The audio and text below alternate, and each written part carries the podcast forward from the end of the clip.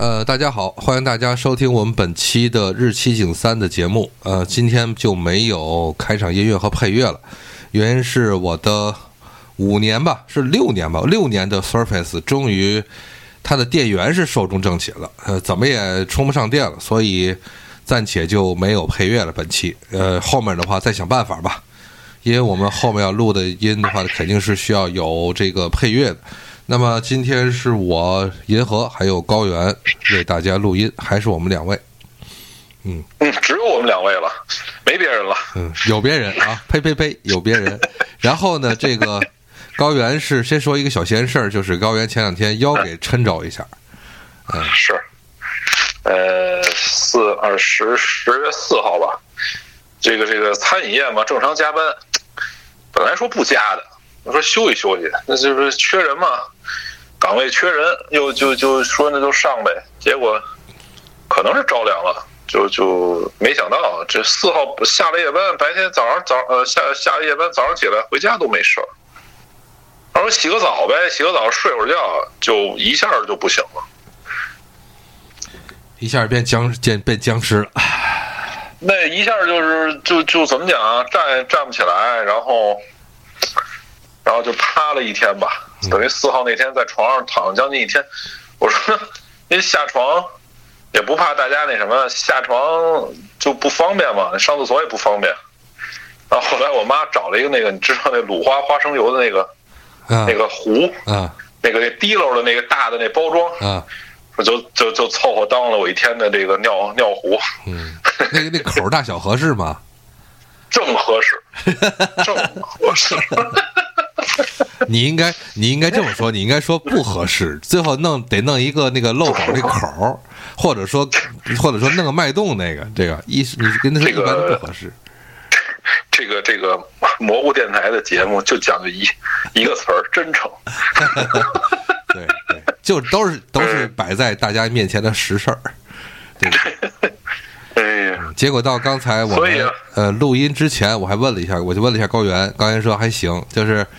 呃，大家看不见，反正我也看不见，就算他他自己说，这个嗯，对，今天录音是十二号嘛，等于已经过了一周的时间了，哎，就算可以了，现在好好多了，应该是最开始那两天，嗯，没有决定性的问题，嗯，呃，对对对对对，但是还是需要后续照一个核磁再确诊一下，因为一直就有毛病，但一直也没重视，这回就借这个这这这突发的这个情况嘛，照一核磁能看得清楚一点。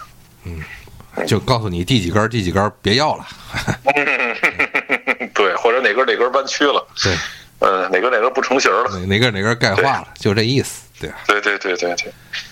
所以呢，说一句题外话，就是银河，你是哪天发的那个照片来着？好像是我得病的第二天，我记得是五号是六号，就是你去那个海河边上转悠那会儿。嗯嗯，我就特别有感触，就觉得。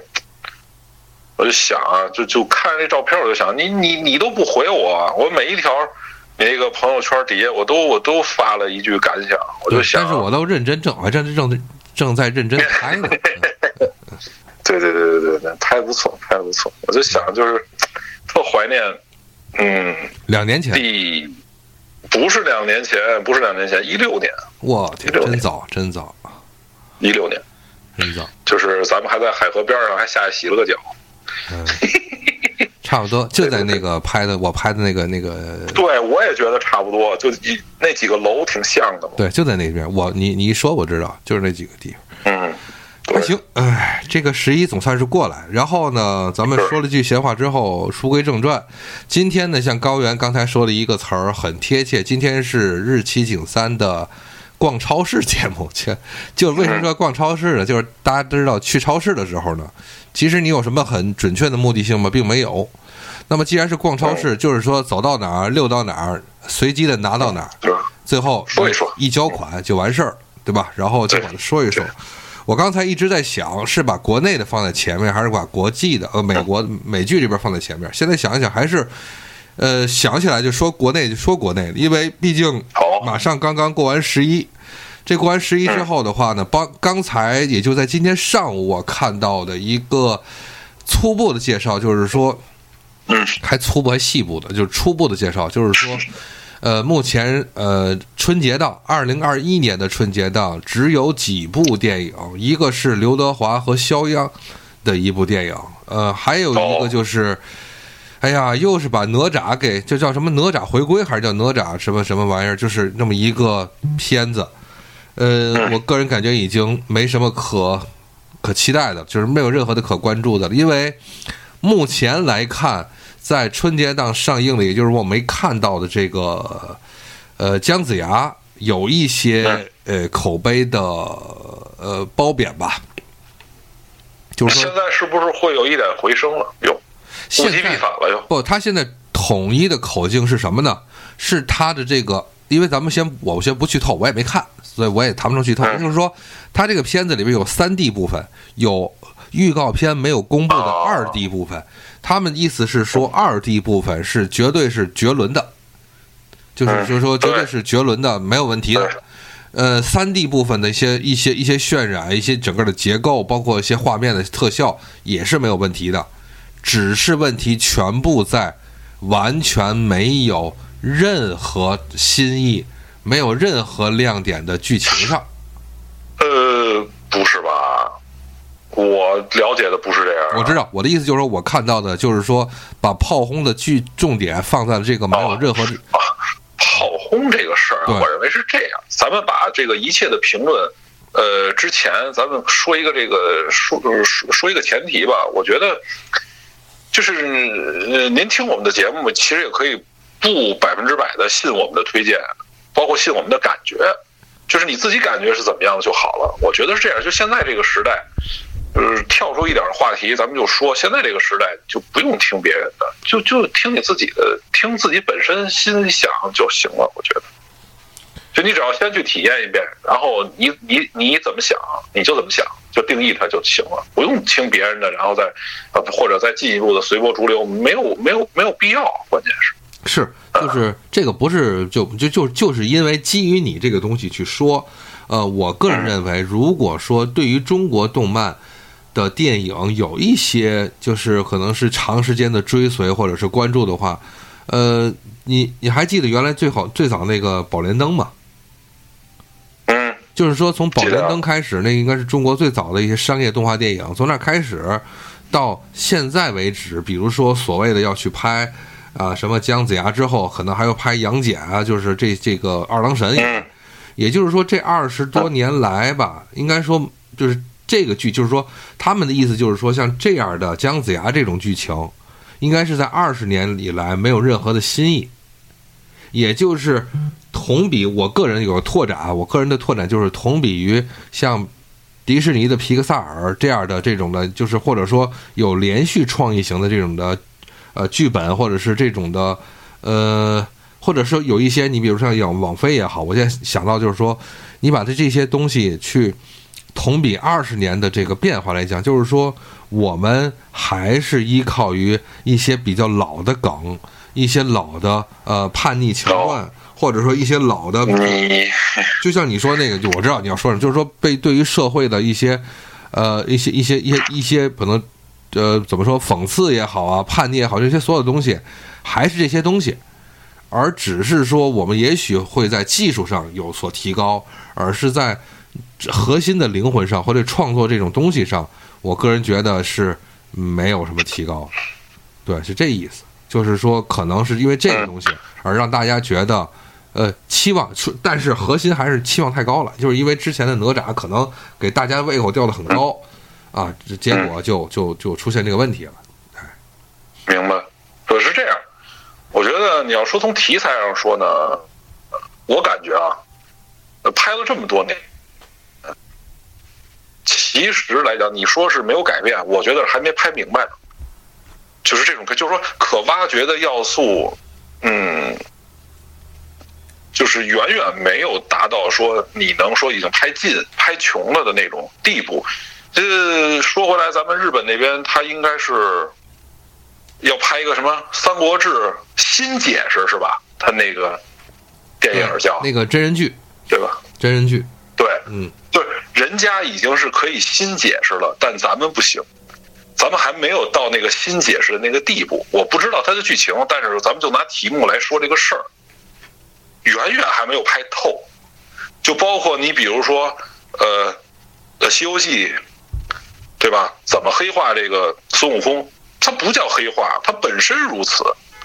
就就是前些天那个放的那个就国产三 A 的那个，那个那个那个就是游戏的那个片头啊，对吧？杭州那边就是他悟空，嗯，啊，对对对，他就是那样的。他本身原著他是那样的，他是野性难难寻的那么一个，那么那么那么，对吧？他是那样的一个人物性格。那你到底敢不敢发挥呢？或者你怎么来一个达到一个巧妙的平衡，既呃能阐述你的这种观点，又能让大众能接受呢？对吧？你连这个平衡点你还没找到呢。所以说，并不是没呃，就是并不是题材呃老旧或者说一成不变。我觉得是可挖掘的点跟可剖析的那个深度，嗯，还没有被探究到。就可走的路还好长好长呢，而且说你脱开四呃这这种四大名著的这种东西，或者说这种呃道教也好，佛教也好，这些这些题材，那别的动物呢，对吧？你你你你就比如说你拍个你的名字之类的，就是所以说我就我就接着说第二个点，就是说技术类的提升，它确实是有提升的。就咱们现在再回头看《宝莲灯》的话，那我觉得就没人还再会做下去能看得了那个了。对吧？因为你已经接受这个大呃，这个什么，这个这个这个这个这个，就悟空的那叫叫叫什么来着？大圣归来那个动画，大圣归来，包括那大鱼海棠是吧？你已经接触到过这过这些了，包括哪吒这种画面了，那你怎么再往回去呢？那不好回了。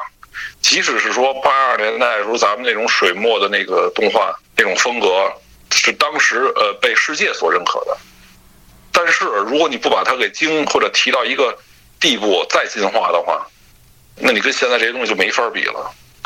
呃，说一个小的题外话，就现在十月份这个新番，有一个是重置的那个，就是《寒蝉鸣泣之时》，你看过这个吧？就老的那个。你你刚才那个说话电音，我没听清。啊，《寒蝉鸣泣之时》看过吗？没有。动画没有好，就是说呢，他今年十月份的这个新番啊，有一个他的重置版。知道吧？就是重新做了一遍，嗯，但是这个画质，咱不说别的，就这个作画就完了。就现在已经是二零二零年了，你再拿出这个，呃，就是作画水平的话，呃，你再有多好的剧本，或者说它本来是个经典，你现在要重重置它，不会被认认可的。它这个成画这个动画的质量太差了，也可能我不懂啊，也可能我在这儿那什么了，但是我觉得我我接受不了。呃，反正就这种情况吧，我觉得就是呃，观众的这个眼啊越来越高了。那么你想在市场上得到认可，自然的那些基础的这些呃水平一定要达到。我觉得这是我的一个观点，就你不可能再去比什么什么去次了，那个不行。就跟呃套一句说，在中超呃花了钱不一定行，但不花钱肯定不行，就这个意思。嗯嗯。说到这里边呢，我想提醒一下，就是说咱们那天，咱们就是，呃，大家可能听众不太知道，就是我们自己的群里边，每每的有一些新消息的话，我都是大家都是愿意去把它分享到群里去跟大家预告一下。呃，最让我觉得高兴的就是预告，就是那个呃《剑锋传奇》，我曾经说过，在群里边就是不是不是说在节目里说，我曾在群里边跟大家分享过，就是说。《剑锋传奇》要继续再再出了，这是一个，还有一个就是那个，嗯，看看什么时候就是这个，就是别对映像岩出手，什么时候后续的动画还会能有？还有就是之前是小维推荐过我的那个，就是那个 Beast，就是那个呃兽兽人谈恋爱那个，就是那个男的是狼，那个要那要完结了吧？那个已经完结，最后一话已经完结，而且。他的最后的那个可能能关心，大家都知道，在漫画上已经已经是就是两个人在一起了，就是猴呃兔子和狼已经在一起了。但是它的整个这个就是这就是刚才高原你说那，就是这个创新，也就是像像这种的恋爱这种东西，你能不能把它套用在更更深层次一些讽刺或者一些一些东西上面？那么这个我觉得他是能做到的。所以说他的动画也是要在二零二一年要重开，也是能看到的，对吧？这这这些的东西是能看到的。另外，其他的动在日本动画来讲，其实这几年来讲，呃，应该说是悲大于喜。其实你比如说像《魔神英雄传》这个七魂龙，到现在它的口碑这么差，而且一再调整，还是不能让大家满意，就能说明什么？就是说明你即使炒冷饭，你炒的还是就是在日本这样的地方，你你你也会炒冷饭，也有炒冷饭炒的不好的地方，对吧？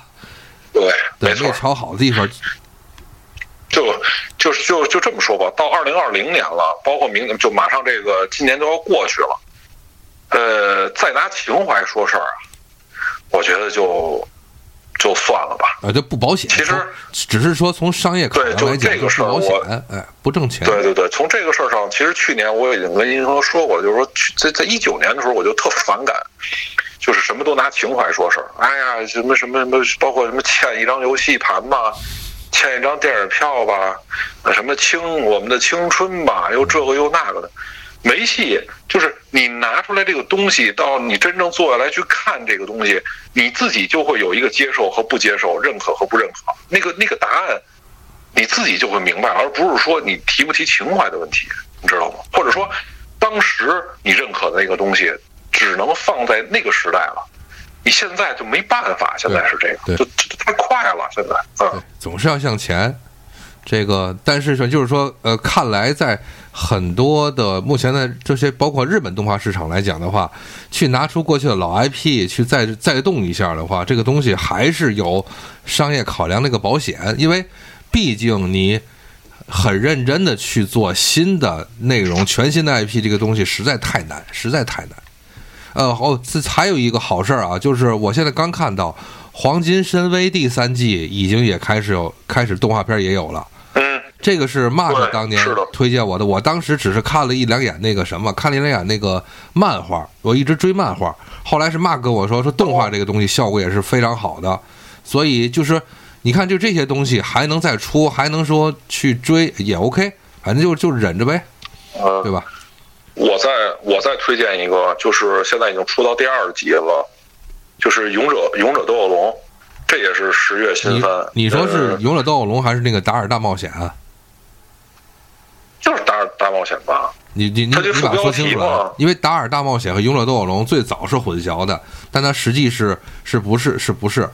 但是凡是《达尔大冒险》，我不知道大大家看过没有？嗯就是说他是那个就是龙的孩子，那个就是龙龙族那个孩子，那个最后跟大魔王，反正就是与大魔王与真大魔王斗，包括那就是那些伙伴什么，就是他相当于是很很经典的一个《勇者斗恶龙》一个系列，也有僧侣，有勇者，有战士，对吧？对魔法师，就是它故事挺故事挺轻松的，然后呃剧情编排的也特好，在哪儿就是感觉是因为大家玩过这个《勇者斗恶龙》，你都知道，就除了主线之外，你会有好多那种小的那种分线剧情嘛，就是它每集基本上现在是一个小故事，然后挺轻松的，我操，哥哥，然后作画咱俩说的还是不一样也没问。题反正我我就说一个，因为应该是一个东西。我不知道，我就我我就跟大家先说，我说我不知道跟高原那个对的是不是一个，但是请大家一定要关注一下这个《达尔大冒险》的这个动画的这个要出，但是我不知道是不是是是不是已经出了第一话，我只是说它这个《达尔大冒险》这个动画，请大家一定要关注，这是一个很优秀的一个一个动画片，呃。用什么来形容呢？就是说，它是一个线呃线条非常清晰，非常具有一个时代特征的那么一个呃类游戏型的一个一个一个一个动画剧情推进。也就是说，打怪、升级自己、升级装备，呃，完善自己，有友情、有爱情，就是一个非常非常一个线条清晰的那么那么一个动画片。就是一种一种古典吧，就是就是怎么说，就是有点就当年我们小时候九十年代那种古典动画片的一个一个形制，很很推荐，很推荐。哎，再有一个就是掐一句说，也就是说，呃，我这两天看了一个叫呃叫什么二叔，叫什么什么什么什么二叔，就是耗子推荐咱们那个呃他那个比如说二叔二婶儿，还有他们儿儿子叫 Pony，他们把做了一个什么在 B 站上一个动画的一个解析。我看了一下他们关于那个，呃，有现在出到第八集的，就是那个关于天呃天空战记的那个，然后呢，他们还有关于呃解析七龙珠的，嗯，刚刚开了两话还是三话是解析圣斗士的那个，就是漫画和动画对比的那个，这个还不错。反正如果说大家能够能够在 B 站的话，可以找一找叫什么什么什么二叔什么二婶儿那个，反正这个东西还挺不错的。但是那里边二叔就说过，他就说就是说，他说其实为大家去播放，重新去聊一聊，呃，这几个老动画。其实现在看来，如果说有很多人想重新再看，二叔说他二叔也不建议大家去看，因为如果说 TV 版的话，就相信大家都知道，它是一个剧情很很重复、很罗罗罗列的、容易啰嗦的一个剧情，就是大家把主线剧情能了解到就 OK 了，就不建议大家真的说一集一集再重新去看，其实看一些集合的东西就 OK 了。对，就是反正就是这个情况，或者或者直接看漫画。看漫画其实怎么说呢？怎么说？高原现在在看，就是以咱们这个成人角度在看，一些 TV 版已经，嗯，没什么对咱来讲没什么吸引力了。就可能咱们能接受更多就是剧场版或 OVA，就是你把这个主线剧情做的呃足够的犀利精彩，或者一些一些视效或者一些剧情挖的很深，什么就 OK 了。再像之前那种 TV 版，就是比如说打怪，一集打一个怪，一集打一个怪的那种的那种那种的日常的东西，已经没什么劲了。嗯，呃，行吧。动画这块就这样，然后对，先说这块，因为甩出一个，对对对，嗯呃，然后对着重的给你说一个前提啊，我给你说一个前提啊，就是这个刚才咱不是说这个刚刚过去的这个十一档嘛，就是。呃，银河，你你你你你大概猜一下，这个十一档一共票房是多少亿？你有了解吗？先说。我昨天刚看了一下，是昨天田谦我贴了一张图，呃，单就我和我的家乡是突破了二十一个亿吧。嗯。然后别的就就如果说加上夺冠。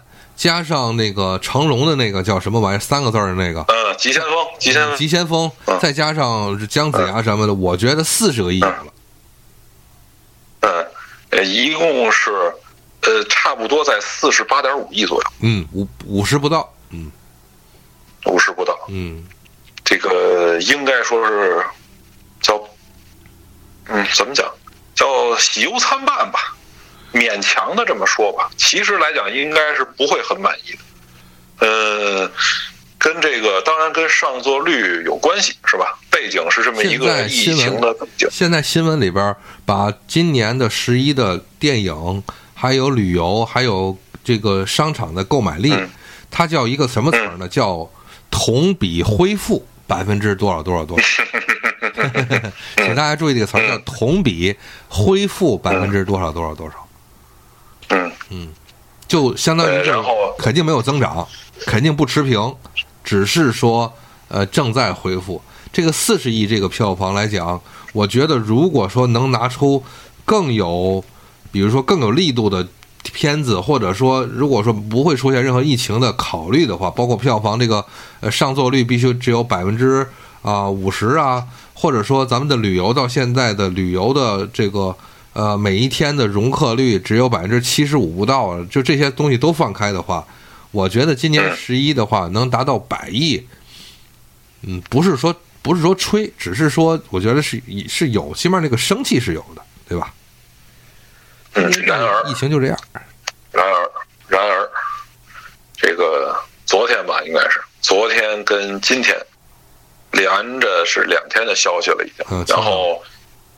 这个青岛应该已经是进，就是全市核查了吧？应该是正在做这件事儿了吧？包括十一长假去青岛旅游的人怎么办？对吧？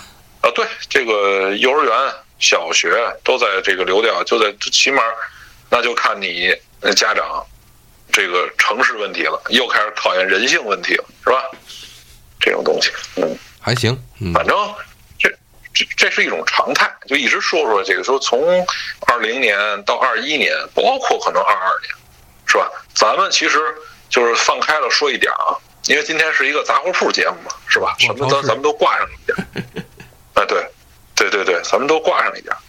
那么五十步笑百步的问题，二零年的日本这个东京奥运会，现在是说到二一年啊，包括没有踢的欧洲杯，也是二一年的夏天。具体怎么样，不知道呢，只是一个很坚定的态度，是必须都得办。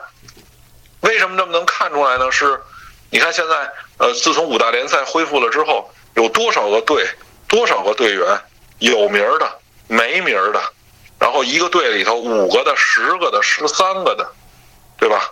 包括像那个亚洲的那个俱乐部那个比赛，整个就因为凑不齐人数，就直接就退赛了的！就即使这样的情况下，这个欧足联的这个这个这个国家杯，这不还在踢吗？是吧？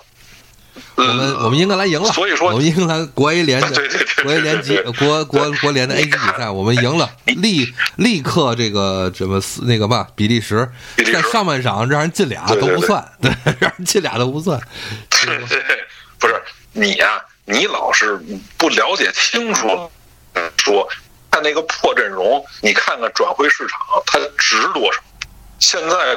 英国国家队的这些球员的这个值钱不值钱？你看看，嗯，非常值钱的银河，这是有说服力的。哎不，他值钱是因为是户口本啥一大帮都不认识。他因为他是户口本户口本 户口本啊，对对对对对，对也有一定关系。反正吧，说的是呃说的是什么意思？就是二一年再过去之后还不知道的情况下，那么马上到二二年，可就轮到咱们了，冬奥会该来了。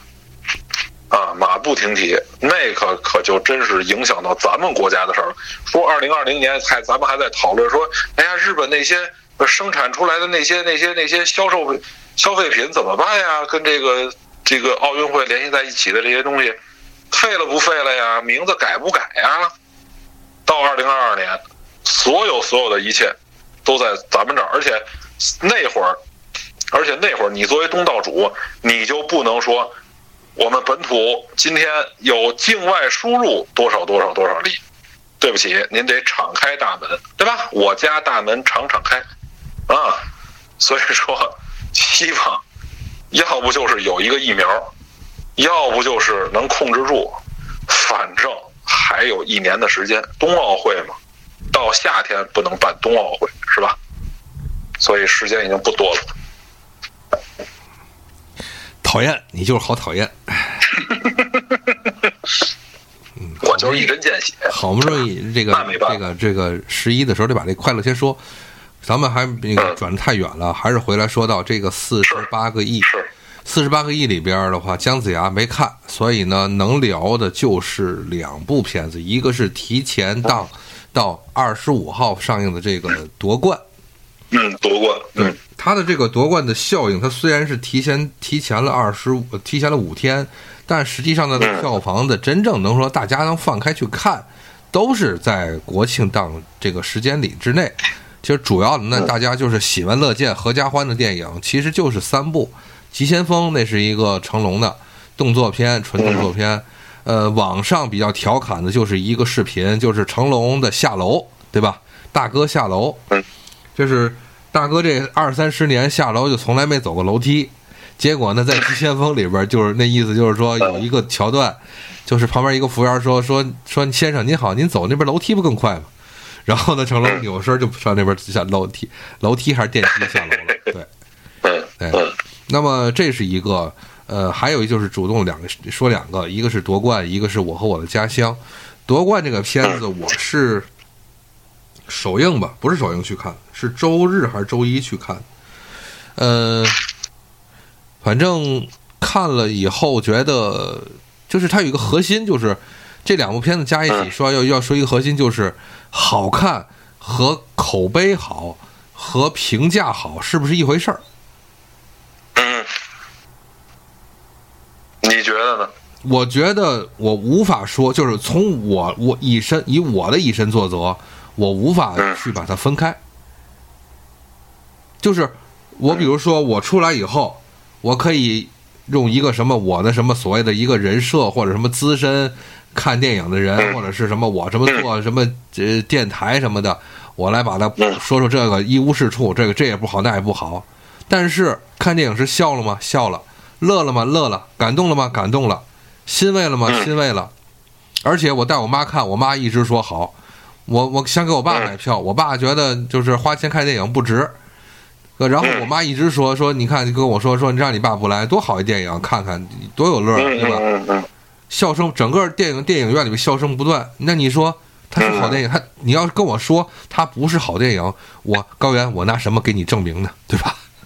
嗯嗯嗯嗯，对你给他一个像像反派那样，你给人一个五点五分，你你有意义吗？你这个五点五分没有意义，只只能是作为某些或者某一些或者某很多些，呃，把电影就是就是呃标榜自己是一个什么资深影迷啊，是一个看过什么好电影的一个什么什么人，一个一个抬高自己的，就这五点五实际上是抬所谓的抬高他们自己。但是对对这个电电影没有丝毫贬低。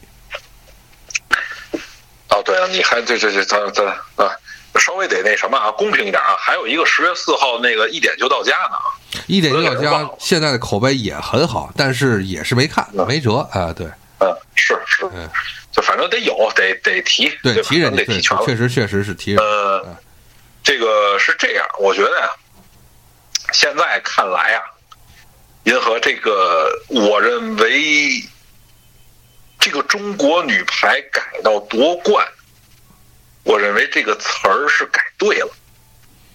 就是至于这部电影来说，我不知道你什么感觉啊？嗯。呃，为什么说改对了呢？是因为如果你不在那个片子里提精确每个人的名字的话。他确实是不能代表中国，你听明白我说的是什么？没听明白，没听明白。好，就是如果你要介绍中国女排，好了，那么三个主教练不能就提一个人的名字，对吗？呃，对我来讲吧，嗯，对我来讲，嗯。呃，就只提郎导有什么呢？你是呃，我我是稍微问一句，你这前面那俩哪个把郎哪个带把郎导就是哪个把中国女排带到郎导这个位置了？带到中国女就是把像郎导一样把女排带到这个位置？都都达到了，拿拿没拿过冠军啊？就就中间陈忠和只拿了一次奥运会金牌没了。那那五连冠呢？五连大哥大哥。五连冠的时候，说实话，那个时候是可，就像就像这部电影里边说的一样，在那个时代，他们这电影一上来的时候，有一个技术员，呃，出差来到中国女排的漳州的训练基地，跟呃袁伟民说。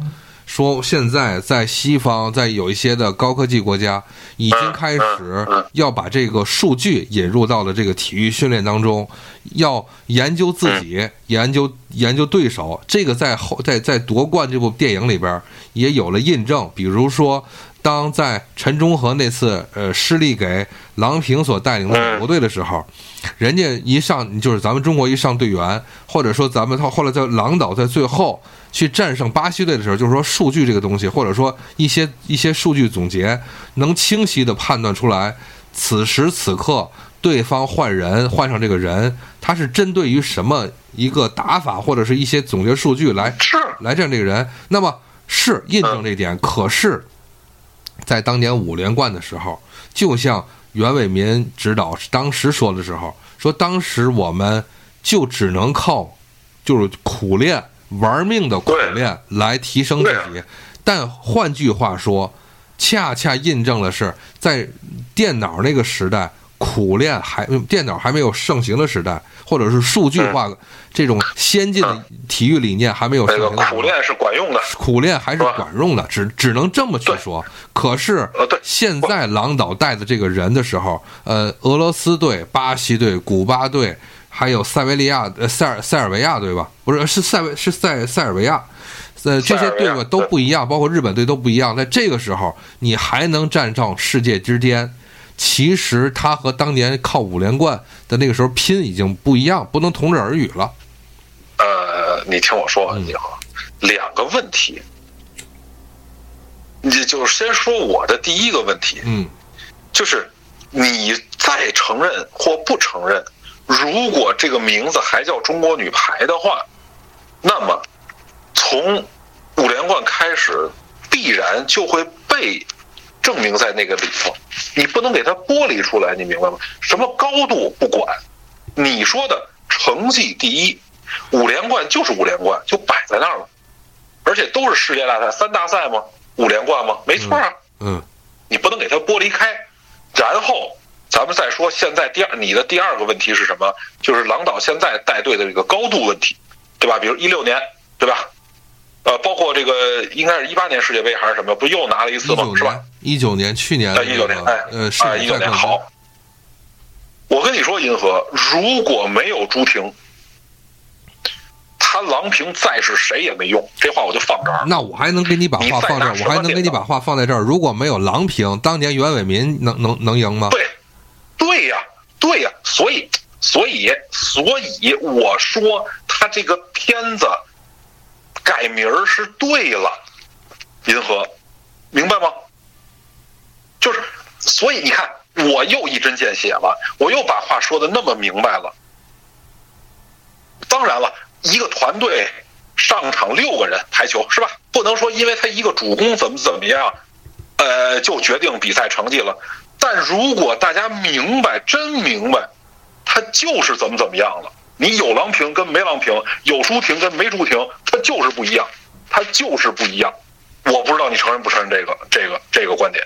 呃不，就是那你想说明什么呢？，我想说明什么？我想说明就是说，有一个决定性的人是必须的。啊，肯定的，C 罗有 C 罗和没 C 罗就是不一样。，对，就是说，当然你也可以举出反例来。那你说阿根廷还有还有梅西呢？是啊，他是有一个梅西啊，可是你得围绕着这个人去组建一个好的团队。阿根廷做不到啊，对对对，把把马拉多纳请过来了，镇得住吗？都不行啊。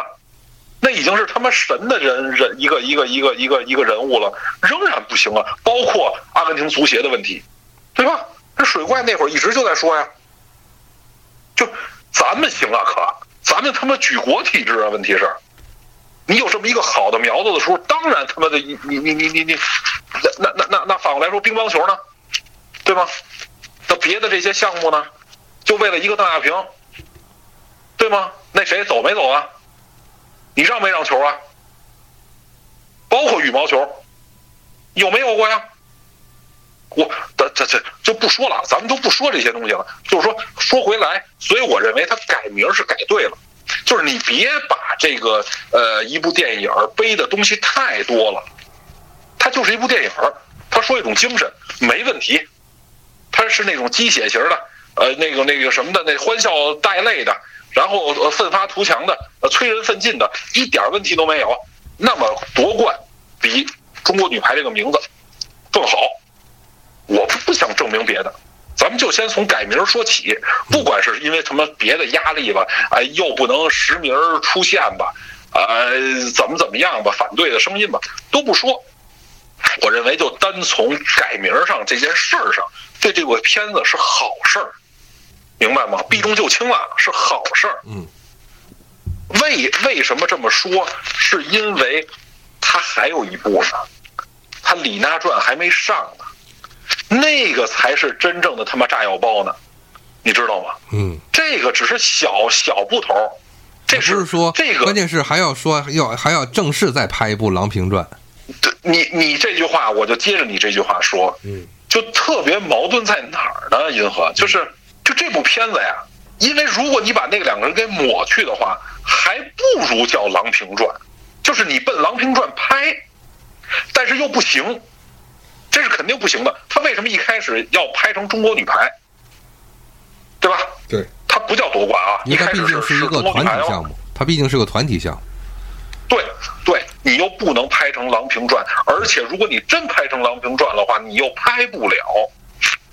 所以反过来讲，他说就跟你刚才说的，他要真再拍一个《郎平传》，好，拿《李娜传》先试试水吧，嗯，可以。看看最后这对，看看最后这个片子会呈现一个什么样。就是这个《李娜传》呀，最后出来之后，对吧？对，他会有一什么价值观啊？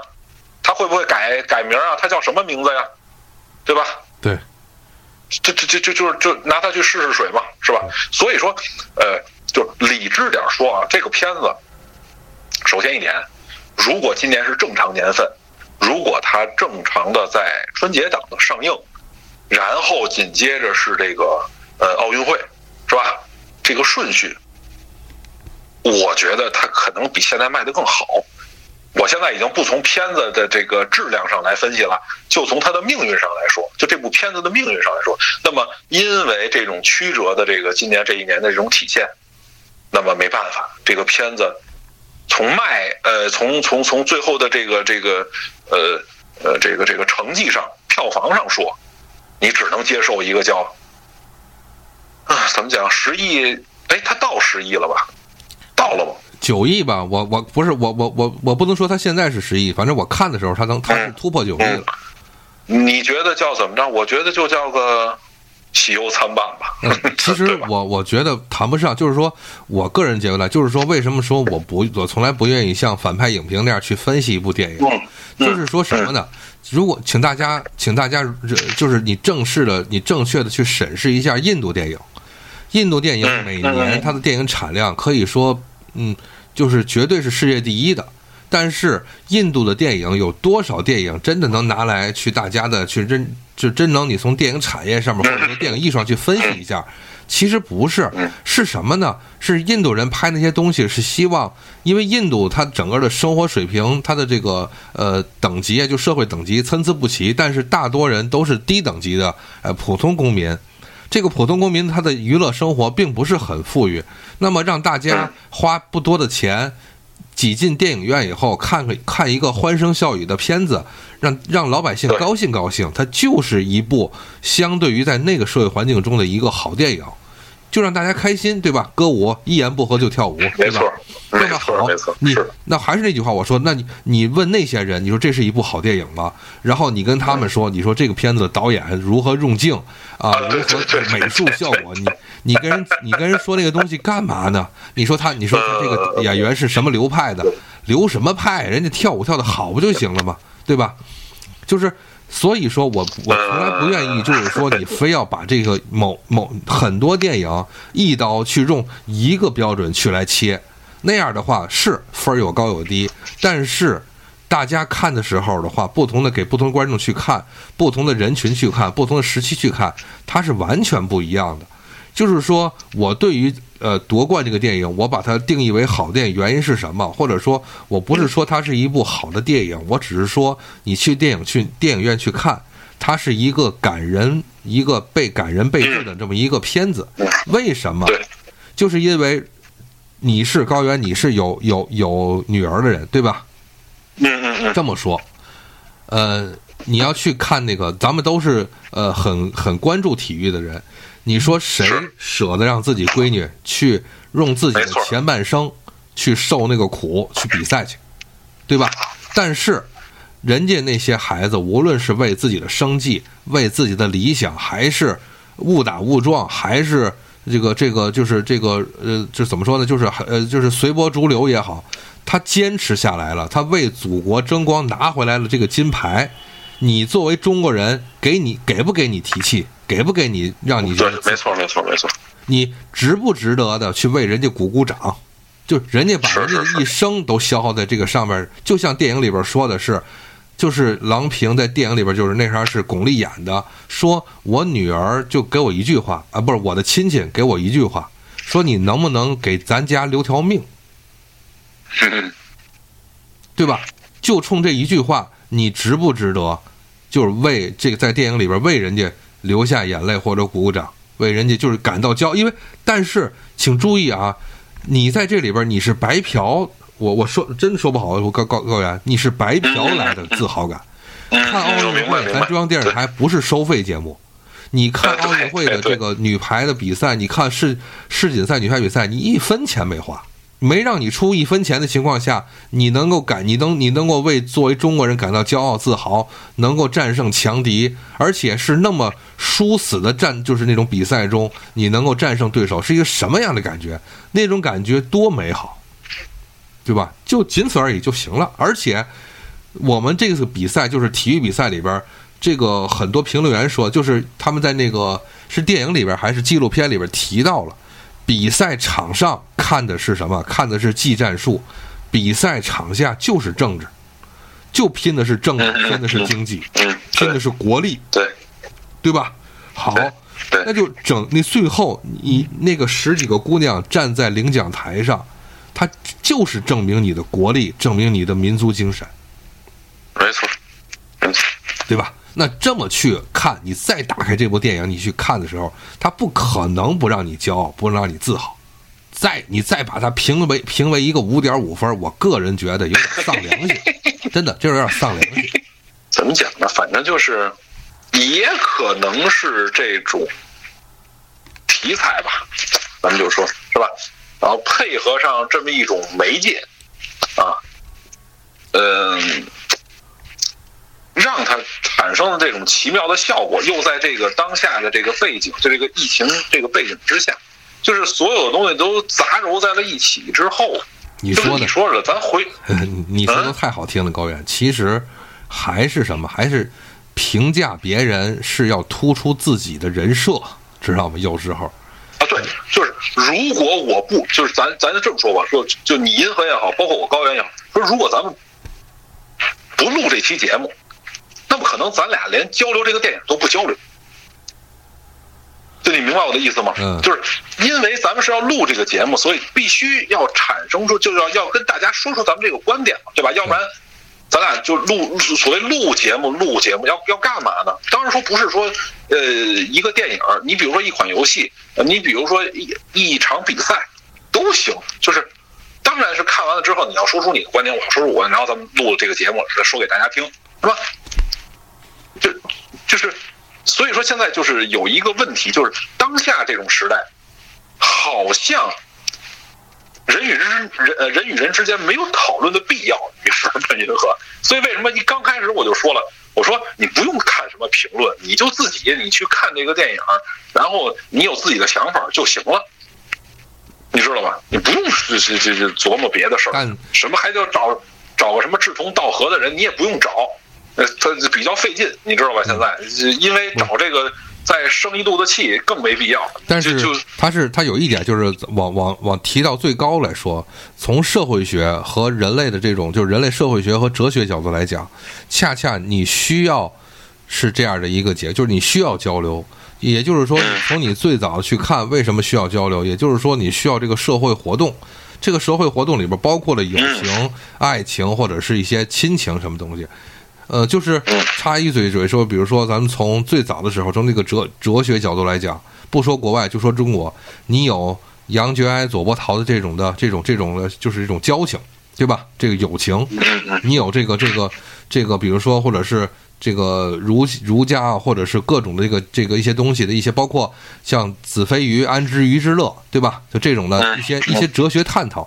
就是你所有的这些东西，其实都要有一个人都需要一个社会交流，人是不可能摆脱社会交流的。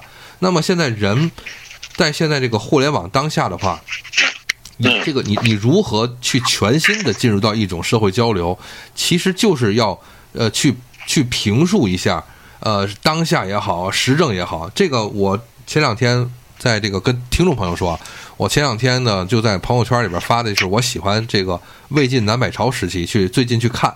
包括历史也好，文化也好，包括呃艺术造诣也好，就是说，在魏晋南北朝时期，它有一个经典的叫《竹林七贤》，对吧，高原？那么《竹林七贤》里边，我就再说另外一个，就是说，在那个时期，它有一个叫时事评述，一个清谈的，就是一个清谈这么一个呃社会活动。也就是说，很多就是可能无论是主观还是客观，你融不到当时的这个呃这个这种时事政治，或者说这个残酷的政治斗争。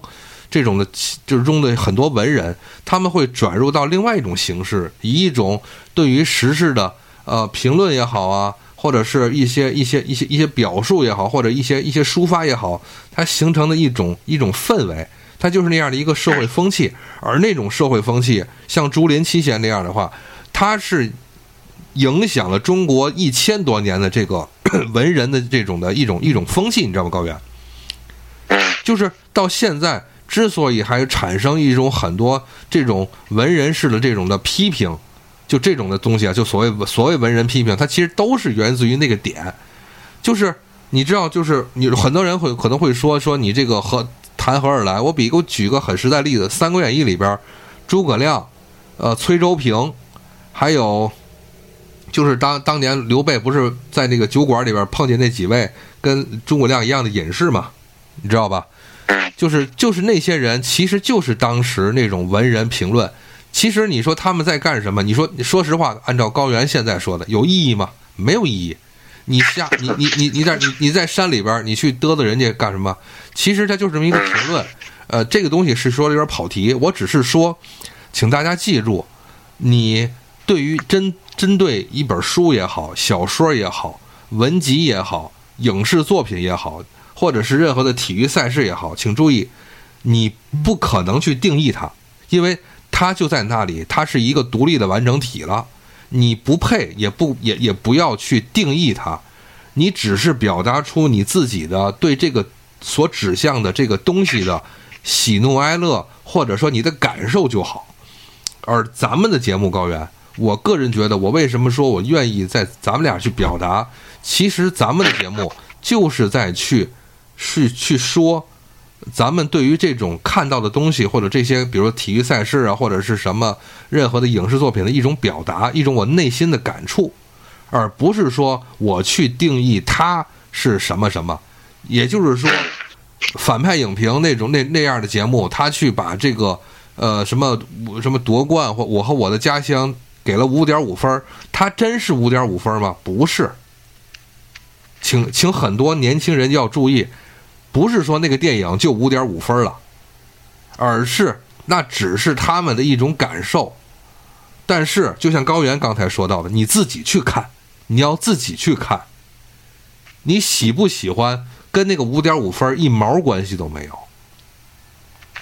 你只要自己高兴，它就是好的。你不要觉得他那个什么反派影评他们说了，或者咱们的节目说了，这个电影是好的，这这个电视剧是坏的，就是好坏了。你自己去看看去，对吧？就这个意思。对，就然后就是不同观点的人可以坐下来聊，然后呢，各自各自说出各自的观点，并呃不观点不同，并不影响两个人的关系。哎，不同就不同一定记住这个。就是，呃，对呀，对，不同就不同呗，无所谓。对，长得还不一样呢。所以说，但是但是现在这个时时代，它真不是这样。对，小哥，咱要再说，又回来那个评评价，无所谓，不说了，不说了，评价咱那不说了，个，不说了。我就说评价咱们那哥们儿，那个评价咱节目那哥们儿又说了，或又又说又把咱说成那什么，对对对，好奇怪不说了，不说了，叉叉电台对吧？叉叉电台，不说了，不说了，不说了。好了，那么刚才我说了夺冠这个东西，但是这里边一定要说，它其实这个矛盾体还是有的。就是在呃陈可辛导演他在初创阶段，我相信他不是现在这个模样，只是说把所有的素材拍完，经过社会影响或者一些一些其他的压力也好，给他的东西在最后把它不得不把它剪成了现在现在这个样儿啊，现在这样就这样吧啊，就是就只能这么说。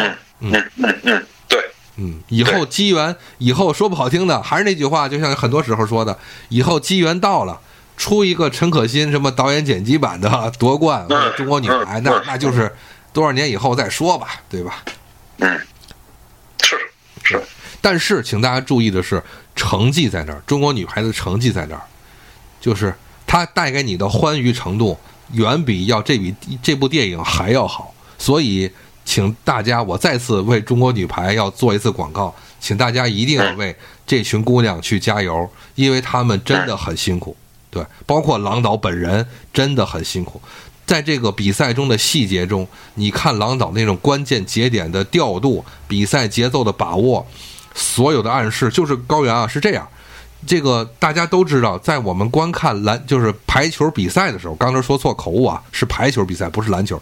就是在排球比赛的时候，我们看不到两个主教练的这个动作，如果不给特写的话，因为它和足球是一样的，这个教练是在下面，在镜头的下面，我们看不见，对吧？所以我们没有办法在第一时间就能看到主教练对于比赛的一些把控或者细节，而且在在这个震耳欲聋的这个观众的加油声中的话，我们也看不到、听不到教练是如何在给队员一个关键词，哪怕一个眼神、一个口号的指导的。但是通过这一部电影的一些细节，我充分的能理解到，郎指导在场下的每一个细节的动作，或者说一一个语言、一个手势，他真的是能够完全的去把控住比赛的。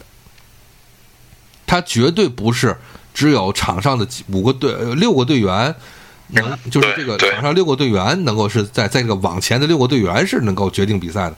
这个主教练是非常至关重要的，他的现场把控。嗯，室内的就是同理，篮球也如是。对，但是篮球好在就那嚷嚷的声是我们能看见主教练，他在那主教练上边，他在上边。嗯嗯，对，是，哎，这也是哎，对高原，这是不是也是一个篮球转播的一个细节？就是他把镜头搁在这一边，我们也能看到清晰的看到场下替补队员的表现和主教练的表现，这也是一个欣赏角度的一个问题。嗯，包括后来这个一叫暂停，就伸进去一个那个话筒呃那个那个那个那麦克风的话筒，包括呃这个 NBA 那边每一节结束的时候会采访一个队的主教练。这都是这这当时就采访，你知道吗？然后第二节一开始的时候，他会有一个切屏，对这边呃屏幕是比赛，那边就是刚才那个采访。对当时人就问什么问题？对，所以所以请大家注意，我为什么说我我个人来讲，我很关心这次东京奥运会，因为请大家知道，就是说在软件的这个转播这个这个这个技术这个东西，日本人这次对于奥运会的信心是非常足的。就是说，我们希望看到的是，在之后的奥运会，就是各就大型体育赛事的转播的这个东西中，日本这一次能不能给未来的国家打一个样儿？就是各类的转播 能不能说在技术上有所有所一个提高？这是我特别期待能看到的。对，这就是就是说，这是这么一个一个一个一个技术类的一个表现吧。就像就像刚才高原说，能不能在转播的时候还有更细致的提高？比如说，我们呃之前我不知道高原，咱几年前我跟你讨论过，就是日本是计划这次把那个所有的数值是贴在这个转播里边的。嗯就像游戏里边一样，是这个数值变化，你是可以完全切换的，可能也许会用到今后的奥运会的比赛当中的。对。但但是就不知道这次疫情会不会给他们一个很大的心理打击。就成本压缩。本，来都准备好了，嗯。对对，所以，哎，真是还是说今年这个特殊年，嗯，好像真的就是银河一切的一切都会从二零二零年开始改变，包括电影电影产业都如是。行，哥，咱快点吧，一个小时了。砸个铺嘛，行，这个什么东西都得，也挺累得你。得你得转转，你得。呃，说一下我和我的家乡，我和我的家乡一共是五个故事。呃，这个五个故事里边的话，我不知道，因为高原还是没看，对吧？但是我都知道，嘿嘿。你都知道，那你知道的话，关键是你无法评说的是哪一个最你自己嗯看的最喜欢。啊，那就不行，那肯定不行。我只知道这些事儿说的是什么。嗯，但是呃，但是好像对这个范老师的这个这个表演又又又又又夸了一阵儿，是吗？是这样，就是说粗略地介绍一下，就是第一个故事是葛优的，表现的是农村的这个医疗医疗医疗改革，也就是说农民也可以上保险了，上医疗保险了。因为这次的我和我的家乡，请大家注意，它是直指整个的中国的农村问题。因为今年二零二零年是中国这个收官，就是这个扶贫，也就是说完全脱贫的攻坚战，也就是就是因为习大大说是到二零二零年我们中国要全体脱贫嘛，嗯嗯，所以呢，我们要把这就这次的我爱我的我和我的家乡，它是把这个视角直指到所有的农村地方。所以第一个故事指的就是农村的医疗改革，也就是说，只要农民能花钱，就能上给自己上医疗保险。它的这个呃，无论是你的这个看病的这个呃保保保额，还是说你自己的这个看病的，就是它就保在保险中你能够呃得到的这个医疗保障这个范围，它都是比较优厚的，就是这个表现。嗯第二一个是这个天上飞碟儿，这个飞就是说那个飞就是黄渤那个飞碟儿那个事情。嗯他说的是什么呢？就是说还是那个核心的，要想富先修路，也就是但是这一句话，他二十年之后啊，也就是三十甚至三十年之后，那么对于这句话是如何理解的？也就是说，这个路不只是物理上的公路了，而是说致富之路。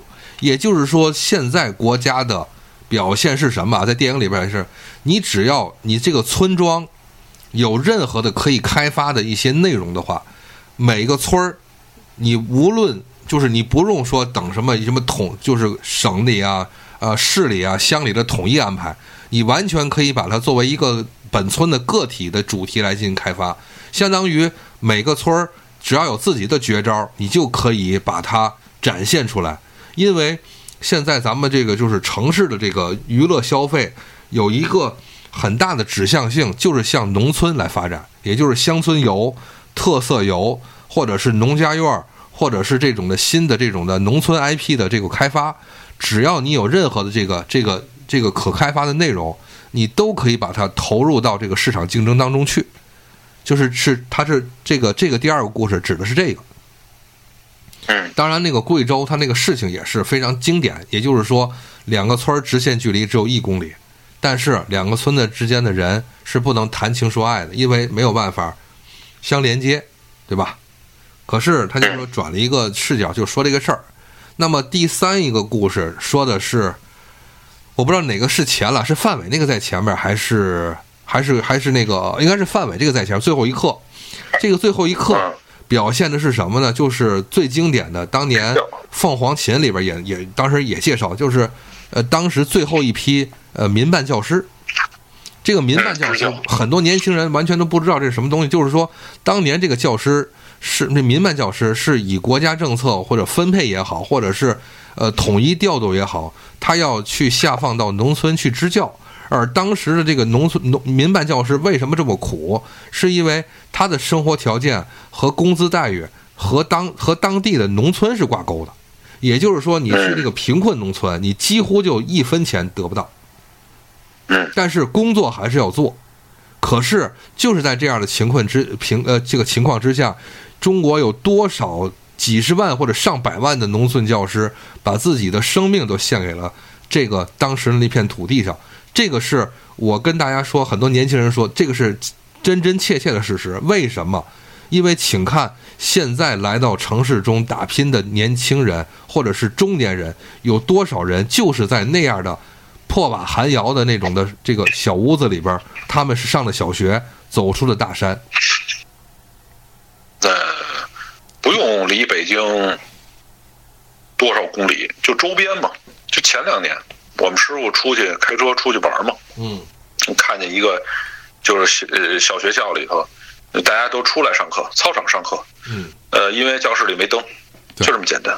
对啊，可是就是这个，就是这三十年间，中国中国有多少的这个成功的企业家，或者是成功的这个，就是这一些成功的这个人，就是这个应该说白领吧，都是出自于这种大山中的这样的，就是一种所有的小学吧，哎。那么，在多少年之前？我记得是十年前吧，还是几年前？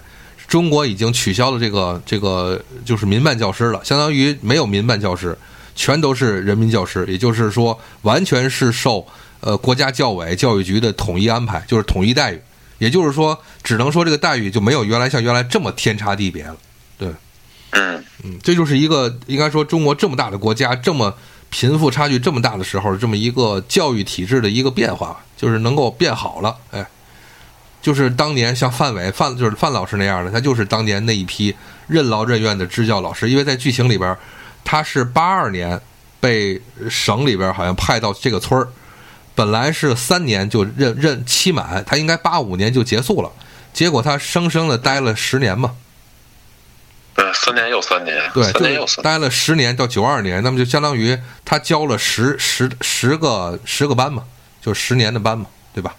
而且请注意啊，那个时候的民办教师可不是说你教几年级就是几年级，他是上课的时候，这屋里边一二三四五六六六个年级都有，他要都得教啊。就而且还要全会，你比如说，他又当体育老师，又当美术老师，又当语文老师，又当数学老师，他要什么都会，得是那样的全能的人才能去干那个民办教师。没错，没错，哎，真的是苦，而且但是那是立国的，我我这么说吧，就是这那是立国的事业，那是一种立国的事业。呃，和那个和那个郎平在八十年代时候是一样的。对，就是就是得有人，就不是郎平，他也是别人，只不过郎平可能天赋更更好，对就选中了是他了，对吧？那可能是别的平，别呃郎什么别的，对吧？但是这个总会有人在那个时代，在那个时刻，为了一些什么东西啊，那么他要去在那儿呃奋斗，然后铺下来的是这条路，对这么走过来的，就是就是这样，对那么简另一个道理。呃，那么第四个故事，呃，就是我跟我妈说的。我说这是如果说前面几个故事都是用一个形式来虚拟出来的话，那么第四个故事恰切切实实它是发生的，就是这个叫什么乌乌乌什么苏啊，什么是那个沙漠，是中国四大治。沙那个是吧？对，嗯，治沙那个就是相当于中国人为的消灭了一个沙漠，嗯，就是说它绝对不是只是为中国而而这这个一个工业，它是对全世界自然的这么一个伟大的一个事事业，就是能能人为的消灭一个沙漠。可是，请大家注意，它是搭上了一个村全村的人的生命乃至这个就是人生才能造就出来的，因为他整个那一个村儿以那个六个老头为首，这一辈子三代人什么也没干，就是跟那个沙漠去战斗。请注意，这是什么样的一个毅力？当然，这里边就是他们，他这个这个主演是呃邓超和闫妮，邓超和闫妮，就是就是就是这个消灭沙漠故事。对，邓超就演一个水果这个。当然，这个水果这个事儿，它也有一个也是一个说法，就是什么呢？就是中国农村的这个产业升级。也就是说，比如说你原来这个村儿只种粮食，后来呢就可以把就比如说产业升级之后，你可以不只种粮食了，种水果，就是这个亩产，包括对于山上的利用，对于山山区资源的利用，对于很多资源的利用，包括你产业升级之后，能让你这个村收入从只是种粮食能够保证温饱，变成了你能够有收入。这个同时啊，我实话实说，它也是因为呃，包括修路啊，包括中国的物流升级之后，你山里的这些东西能卖得出去。过去可能不是说不能种，是你卖不出去有什么用，对吧？对，对，呃，就是这个产业升级是一个，你比如说过去只能种粮食，现你现在山里可以养猪，可以养那个跑山猪，可以种这个水果，可以种山货，可以采集蘑菇，就是把你这个山中的这个宝的东西，把它挖掘出来，作为产业化去流通到整个的全国市场之中。还是那句话，青山绿水就是金山银山，呃，绿水青山就是金山银山。山就是金山银山，对，所以这一句话它也是包含在这里边儿，就是治理沙漠是一个事儿，我们治理完了以后，如何开发这个东西又是一个事儿，包括旅游项目，嗯这里边有吴京嘛演那个旅游项目，就这个东西。对，然后这是第四个故事，最后一个故事是目前口碑最好的那个故事，也是我个人觉得这是一个核心领域，也就是说，在前四项它都是事业，可是如果没有人干，这个事业也不会成。也就是第五个故事，呃，从这个拍摄的呃和表演来讲，还有故事里边的搞笑情节来讲，最好的就是这个呃马玛丽和呃叫什么来着？怀林男的，我老想不起名字。呃，就是开心麻花嘛，不就那个小品叫什么来着？就就坏了，就老在嘴边。沈腾，对，沈腾，和马丽沈腾，，对，嗯嗯就是什么意思？就是就是你要是就国家要把这个要把很多的有就是这个有志有识的人才去派到农村进行就是进驻干部，就是农村的进驻干部。也就是说，派到村里边去做到呃呃村委书记、村长这一级的干部，你如何去有效的去执行执行国家政策，或者说是以你个人的能力和魅力，去为整个这个村儿去开发出一条一条新路，这是一个最关键的。那么，呃，这个吴秀波在前一前几年演了一个叫《大槐树村》的一个什么完完了完我忘了一个什么片子，就是这个道理。嗯对，就是说他就是一个一个呃市里的干部，然后呢有这个名额，那他那就他去他去了，去了以后，他就是给这个村里带来新鲜的一些思想血液，包括一些新的东西，包括如何你去以一个现代的思维、经营思维去带动整个的村的经济发展。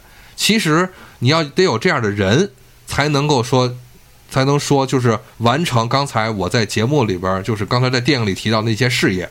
比如说农村教育、农村旅游开发，农村产业升级，还有农村的医保、医疗保险这些所有东西，不都得靠人完成吗？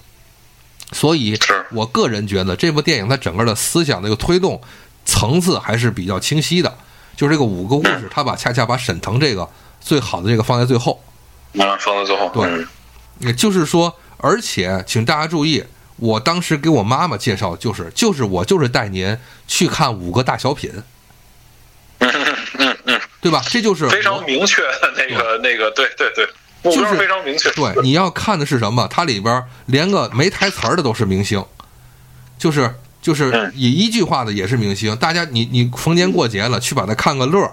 你去带老少咸宜，孩子也喜欢，老人看着也欣慰，而且它每一个故事最后，它就是实实在在正能量。因为很多很多的农村，它现在的变化就是你，就是你可以眼睛看见看得到的它的产业。你在作为城市人，你能够吃到各种新鲜的奇异的水果，呃，蔬菜或者是一些山货，它就是农村产业升级给城市人带来的实实在在的一个一个变化。对吧？如果说农村产业不升级，你城市人你吃个屁呀！你不能，你横不能在城市里种东西吧？而且你现在，我你看我们天津市能去冀州去旅游，去北京周边旅游，去山西什么内蒙古自驾游，呃，到了任何的地方，你都不用担心这个东西。其实它都是这个农村它的产业升级，包括旅游升级，包括道路升级所产生的优势，就是这样，能让你。过去你说高原，你你除了去景点，你能够自驾游吗？不能吧？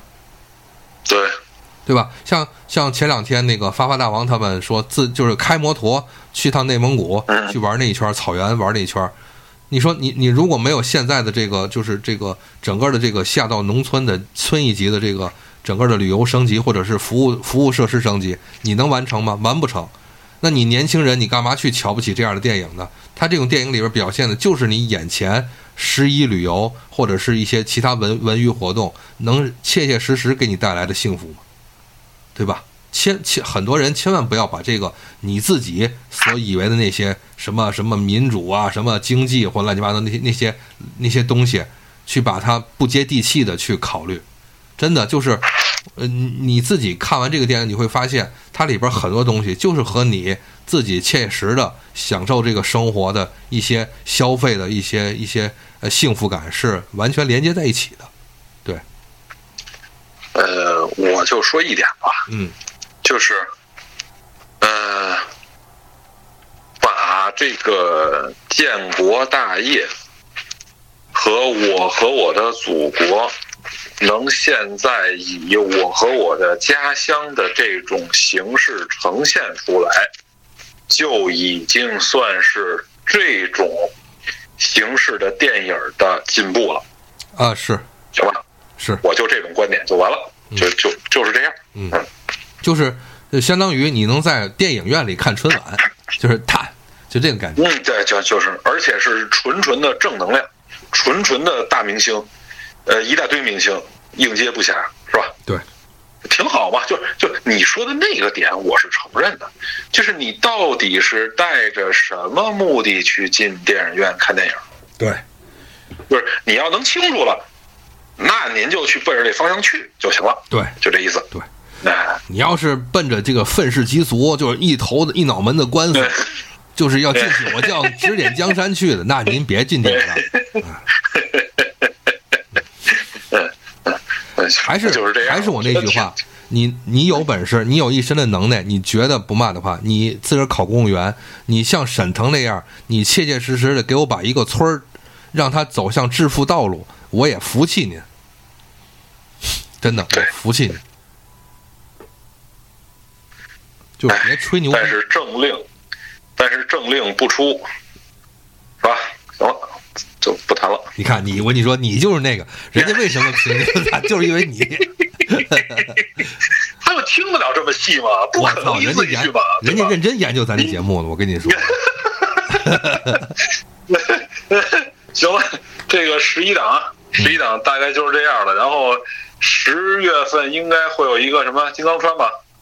但是，呃。好像说是一共从头拍到最后出来，好像三个月了。比较仓促，比较仓促。嗯，反正我个人觉得高原，我个人觉得这是一部给军队看的，就是嗯要提振士气的片你看，因为你看，你看，你看，你你看看，你看，就就你会说话吗？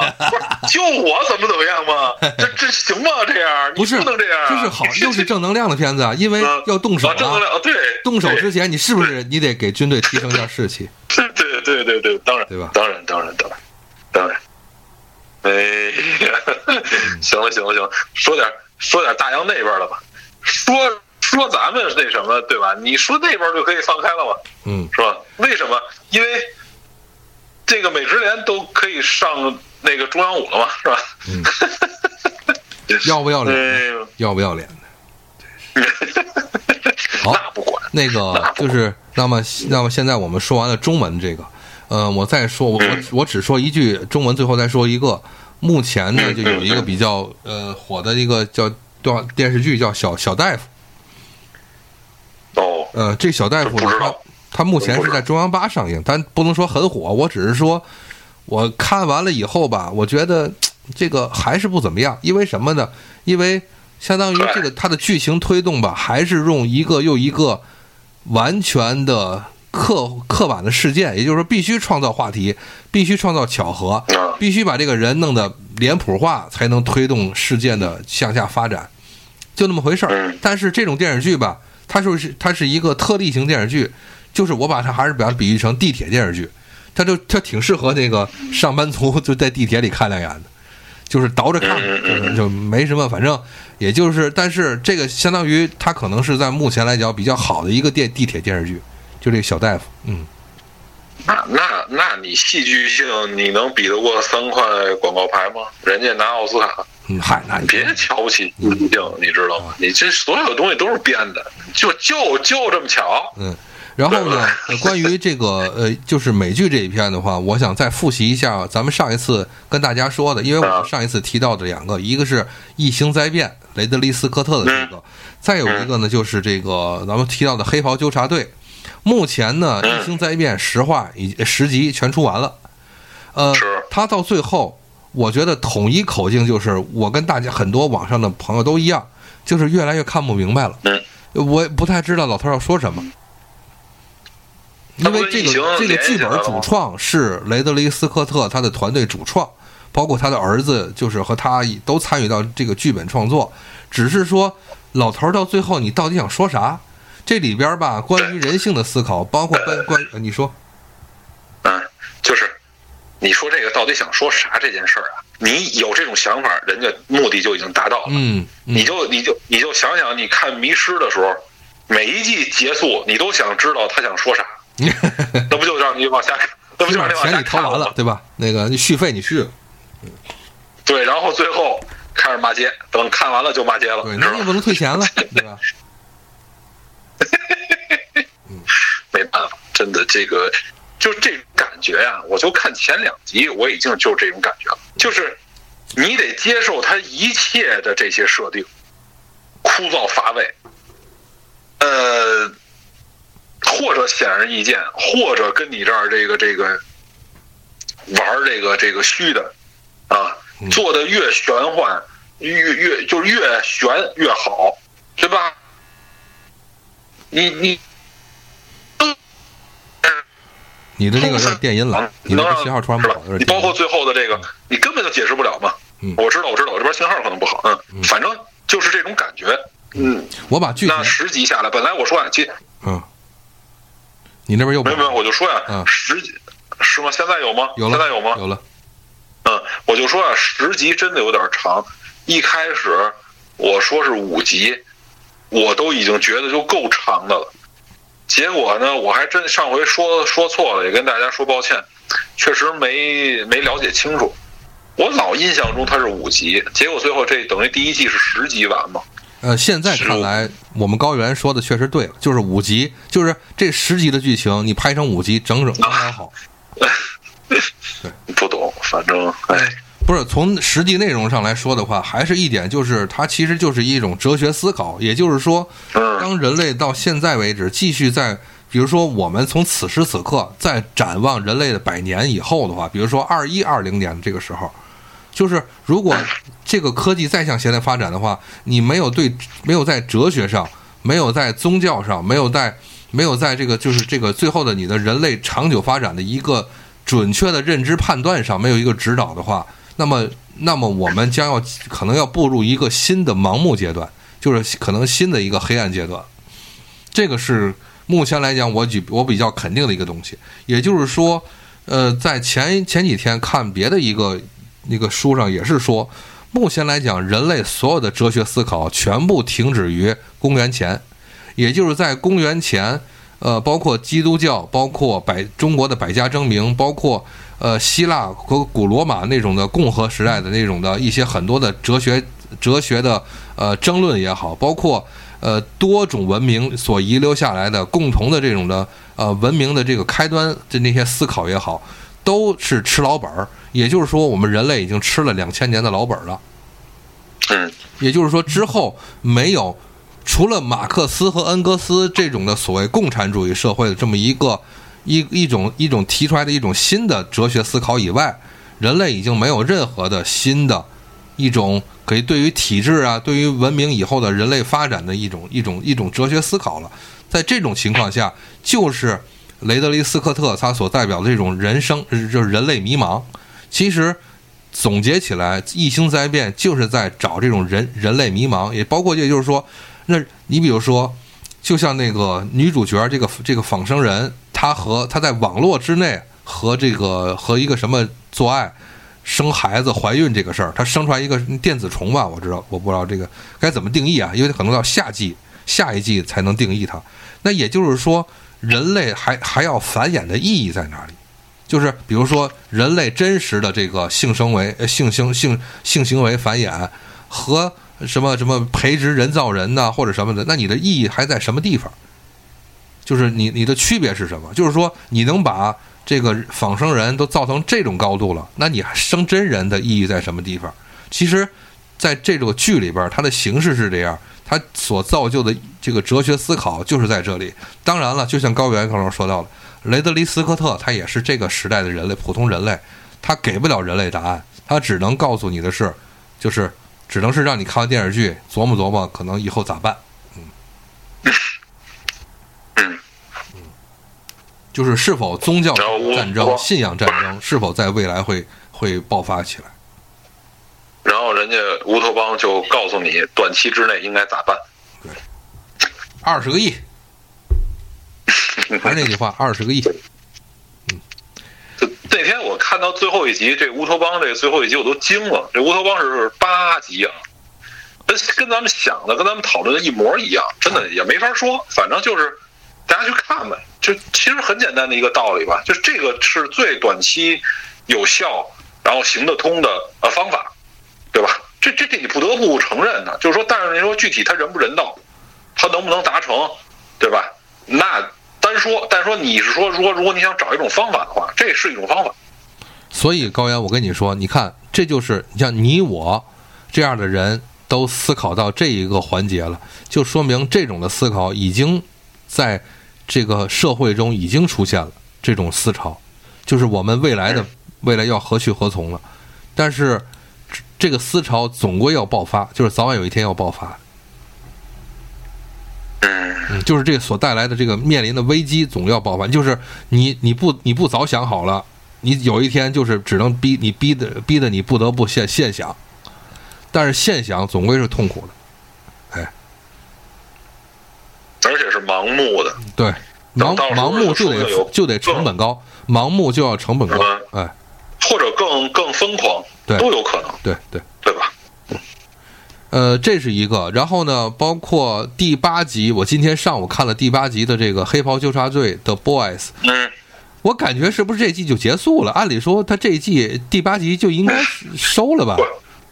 没有啊，那他最后留的那女的不就是那扣吗？就爆头女吗？对啊，啊，但是嗯这个这个呃就是已经完成了整个的一个，就是他们那个 Super Seven，就是超级七的那个转变，嗯，已经完成了一个阶段性的一个，不就别编了，第三季再说呗。但是我觉得这种剧应该会再下去，没有问题，因为呃呃，大家更容易接受爆米花爽。我知道，这个可是没必要凑十集了，可以了，可以了，哦，没有了，就就是八集，是吗就是八集，完了。哦，那完了完了完了那太，我就觉得应该是八集，就是就就是这一季就八集完了 OK 完了完了对吧？对对，啊，行，反正反正最后那个结果就是这一季里边出来的这个暴风女被干掉就 OK 了，但是被没被干掉也可以也也也没说，因为她毕竟是削成了对呃菜芥末墩儿嘛，对她只是被削成了芥末墩儿，对并没有说死绝了。嗯对对对对对，啊，嗯 然后反正沃特那个公司肯定把这个得把这个芥末墩儿接走，再再再 把它变成就变成黑武士呗，对吧？对吧？其实我觉得他把它变成黑武士，又是对于迪士迪迪士尼和的星战的一个调侃，对吧？嗯嗯，你看烧成那样，不就是对？我觉得就是对这个对达斯维达调侃。对对 对，它它里边绝对有这种梗，对只不过就是咱们不懂不知道，或者对，就它绝对有。它这个，因为它这种反这种英雄片子，它肯定要走这种路子。嗯，嗯，反正就看吧，看下一季这个东西吧，这是一个。哦，对了，我插播一下，说成说说这个提到这个销成人棍小孩这事儿，就是现在不是不是那个很多电影在呃美国好莱坞这边这些的大片不都是在一一再在推迟嘛？因为拍摄的这个档期在推迟，就是那个蝙蝠侠已经在推迟了，对吧？已经推迟到二零二一年的上半年播出了，本来是二零往后延了。对，然后最有意思的是什么呢？就是你还记得那个雷雷霆吗？就雷霆沙赞？雷霆沙赞，雷霆沙赞不是一群小孩儿吗？对吧？对不对？嗯嗯是关键说说这不能再他妈拖后了，欧洲孩子长得太快呀！操你这个太后哦了，都不一样了，他连接不上了，对他妈尴尬了，操对，就尴尬了，他就不是孩子了，长个儿了，就跟就跟那哈利波特一样，他他他他那个哈利波特一直拍，他不就是因为他出现这个问题了吗？咱所以说当时当时大家对在那个阿兹卡潘的囚徒之后，当时对之后的什么火焰杯什么的有一个鄙视，就是因为他们不就是说嘛，说他妈的不哈利波特那那几个人长长得太快了，我操！长得太快了，确实确实。一下个儿起来了，嗯，这是一个插叙。呃，黑袍纠察队和异形灾变说完了，我这里要插一个我们我在这一段时间看到的一部亮点，也就是一部美剧，是苹果 TV 出的，呃，叫《德黑兰》，我不知道高原看没看。哦，没有，嗯，这部片子是苹果 TV 出的，非常非常值得一看，已经出到了第五集。它是一个什么试点呢？它是完全聚焦于以色列和伊朗的两边的这种的一个，呃，完全的敌对博弈吧。因为大家知道，人家就是伊斯兰，就是在咱们全世界在世界中，你看到的是一片祥和，但实际上伊朗和以色列就这几十年就从来没有停止过交战，因为这两个国家到现在都是交战国。这个是很有意思的。也就是说，你要是手里拿着一本护照，你去了伊朗，对不起，你可能此生就去不了以色列；你要是去了以色列，对不起，你可能此生去不了阿拉伯国世界国家。嗯哎，就是这么一个情况。那么他讲的是，呃，一个我到现在还不太知道，因为他还没有出完，就是一个具有伊朗血统的一个以色列的一个军官，一个女军官，被培养成特工之后，要潜入到德黑兰，去破坏他们的防空系统，以达到在防空在在伊朗的防空系统中撕开一段时间的裂缝，然后呢，以色列这边起飞，然后呢，导弹进行精准的空袭，嗯，就这么一个任务。但是中间出现了各种的岔子，讲的就是这个女的特工在伊朗的和在德黑兰的遭遇。这里边我个人为什么非常推崇？因为它首先它很硬核，因为它里边所有的东西没有任何的废话，非常的就是直男式的拍摄，就是说是什么事儿就说什么事儿，一句废话没有，嗯一句多余的，就是一个多余的情节都没有，就是表现的两边的特工战，就是非常真实的特工战，呃，就是这个真实到就是没有什么没有什么精彩的看点，就是那种的特工战，而且他将很多人性化的东西完全的刻画到了每一个表面上看来非常直男简单的剧情当中，比如这里面。每一个男主角就是伊朗这边的情报机关的一个主管，这个男的是人到呃中年以上吧，因为咱我看不出来他是四十多岁还是五十岁出头，应该是五十岁出头。他有一个很爱的、很很就是他有一个很好的妻子，两个人非常相爱。妻子呢患有一个脑瘤，他要去巴黎做手术。就是他本应该陪着妻子去巴黎陪妻子做手术的，那么因为突然出现了这个特工的，就是有这个间谍进来的这个这个情况，他留在了德黑兰要处理这个案件。错失了这个时间，错失了这个机会，而产生了一系列的问题。大家就能在这个电视剧里能看到的是，这个这个男人他非常爱自己的妻子，他和自己的妻子说话的时候是一个态度，他和长官作为这个官僚谈聊天的时候是一个态度，他和下属这来安排任务是一个态度，他要去伪装自己的身份去调查情报又是另外一个事情东西，就是非常的真实多面且具有一个。嗯，一种紧张感，而且剧情非常紧凑。虽然到了第四集、第五集有一些剧情展开的拖沓，但是不妨碍大家一口气可以把这五集看完。而且全篇，呃，是一个大家很少见的，就是说这边说的是以色列，说的是希伯来语吧，嗯，这边说的是就是伊朗的，就是波斯语。我我不知道阿拉伯就是伊朗话和阿拉和那个阿拉伯世界的那些话有什么区别，我只能这么说，反正就是阿拉伯语吧。就是感觉是是是是让作为一个中国人来讲，我们是感受不到的一种全新的一种领域，一个世界。就是你很难你因为你看过了很多的西方世界、欧美的那些东西之后，你会发现原来这个世界上还有这么一群人。嗯，而且而且大家很注请问我请请大家很注意的是，伊朗可不是沙特。伊朗也不是伊拉克那样，就是我们看过很多美国和那样的国家去一些一些一些纠葛的一些电电影啊影视作品，请大家注意，你再翻过头来，你看德黑兰看伊朗的时候，他们可完全不是一个一个一个你想到的一个一个情况。如果说大家对于伊朗这个国家有一些了解的话，可以感受到完全不一样的异国风情，就是那种的又不极端，但是呢又极端的。就是又又又极端又不极端的一种阿拉伯世界国家吧，嗯，那种感觉。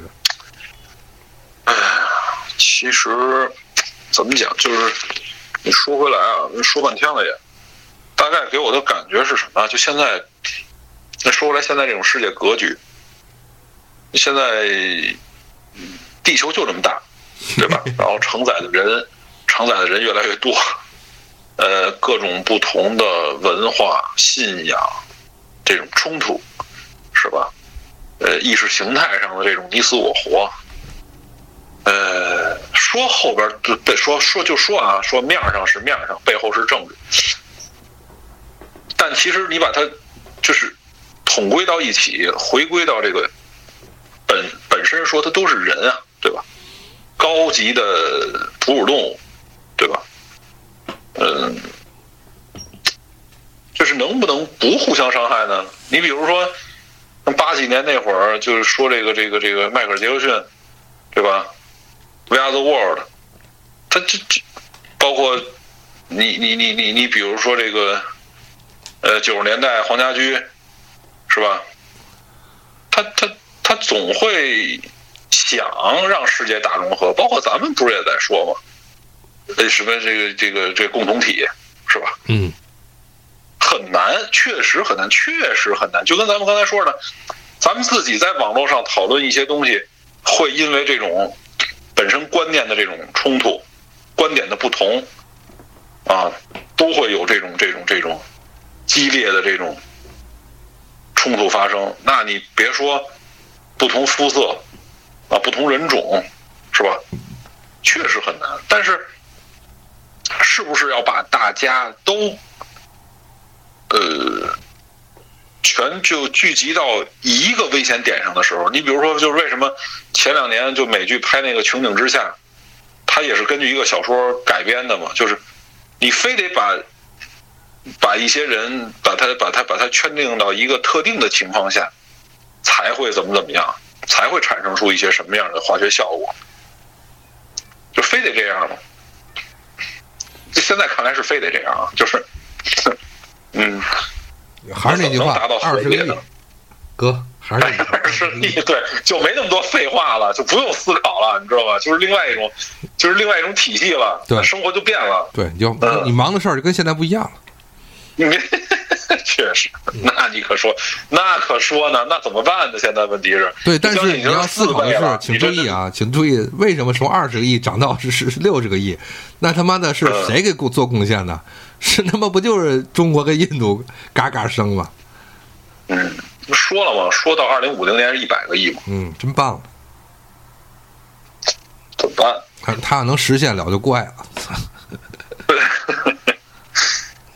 嗯，最新消息是在呃在俄罗斯那边那个亚美尼亚和和这个那个不是和那个阿塞拜疆的外长发表声明，就是说可以谈了，可以谈。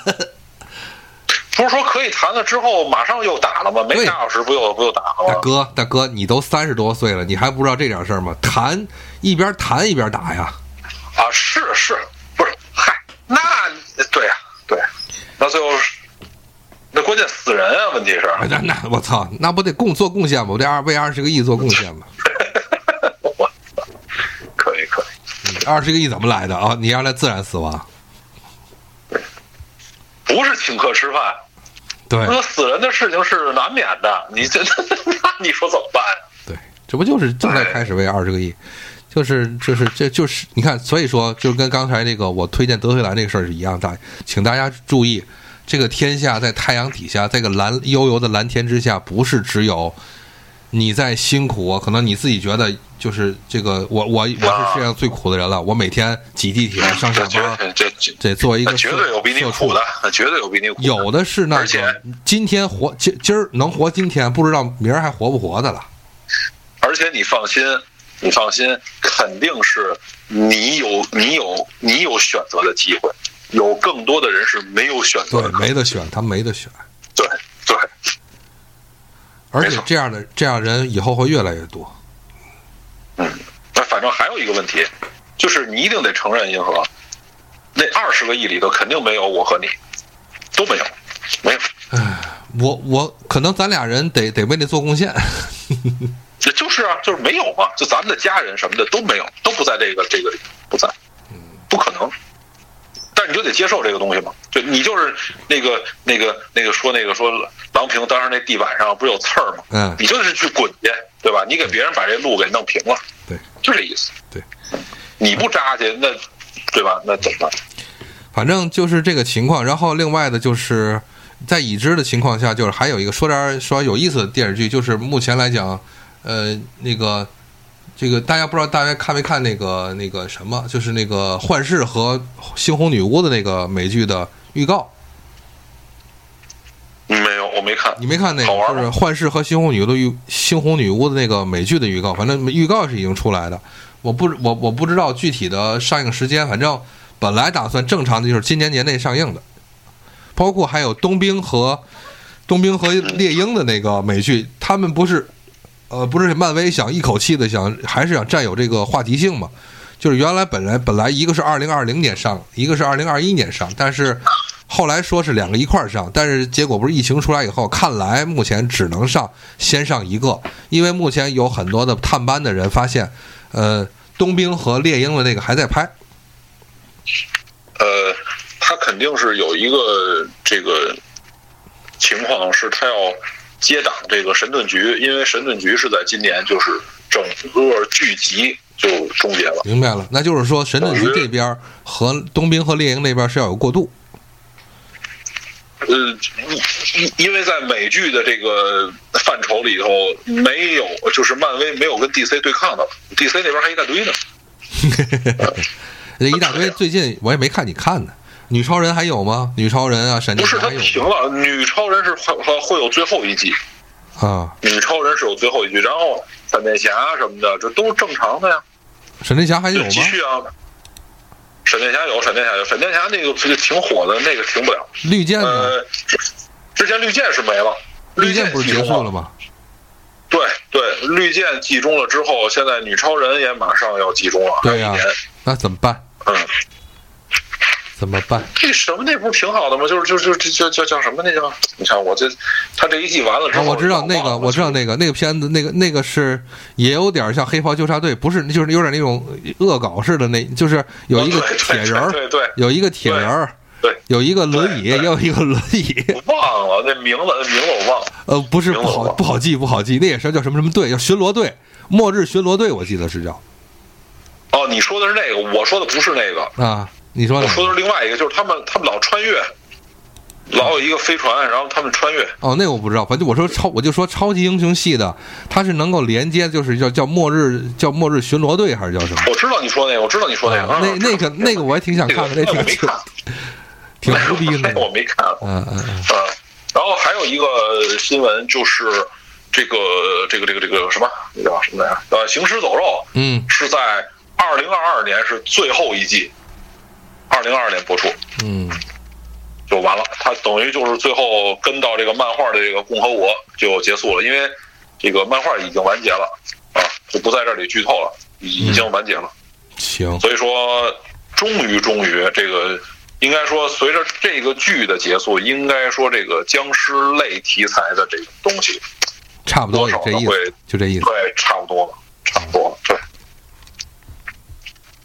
行，然后。